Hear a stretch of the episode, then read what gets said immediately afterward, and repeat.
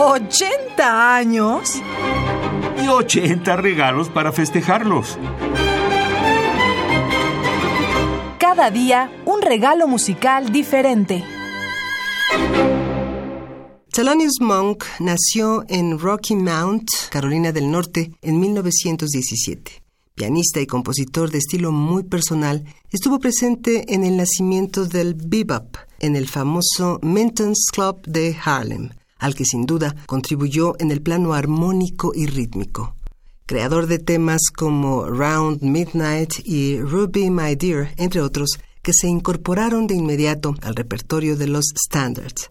El 30 de diciembre de 1963, Thelonious Monk dio un concierto con su cuarteto y una big band en el Philharmonic Hall del Lincoln Center en Nueva York, que fue grabado en vivo por el sello Columbia y representó un gran éxito de crítica.